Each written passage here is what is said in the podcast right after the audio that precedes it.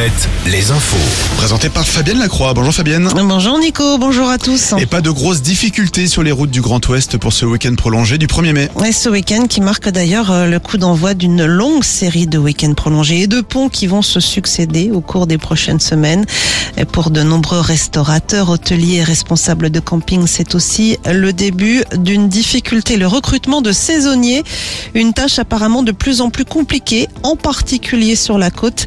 Guillaume Jacques, le président de l'UMI en Charente-Maritime, le syndicat des hôteliers restaurateurs.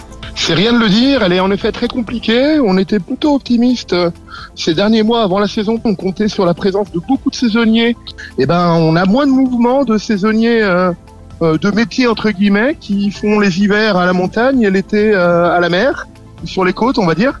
Bah, pour l'instant, ils sont pas, ils sont pas de retour. Alors, on espère qu'ils vont arriver, on espère que ça va évoluer mais euh, on est un petit peu inquiet. On est dans des métiers où c'est vrai qu'il y a une grande réactivité des gens, donc euh, euh, en effet, des fois les choses se passent à la dernière minute. Pour autant, c'est pas très rassurant et on va dire que ça change un petit peu de ce qu'on avait l'habitude historiquement, on va dire.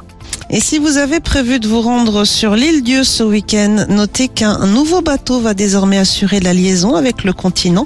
L'insula Oya 3, qui sera officiellement inauguré aujourd'hui, va pouvoir transporter près de 400 passagers contre 250 pour le précédent bateau.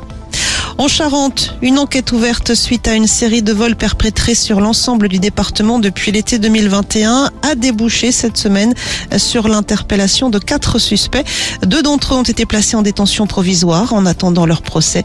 Des armes, de l'argent, de l'alcool ou encore des cartouches de cigarettes ont été retrouvées lors de perquisitions menées chez les suspects.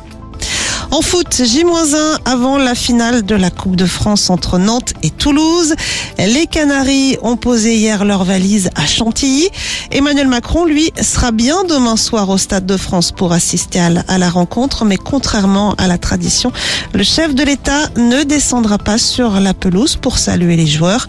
Par ailleurs, 3000 policiers et gendarmes vont être mobilisés pour ce match. C'est plus que lors de la finale de la Ligue des Champions en mai dernier.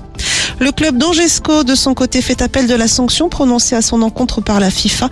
Le club angevin, qui pourrait être relégué officiellement en Ligue 2, euh, se voit interdit de recrutement pour les deux prochains mercato. Alouette. Alouette. Le 6-10. Le 6-10. Il est 8h03, vous êtes sur Alouette.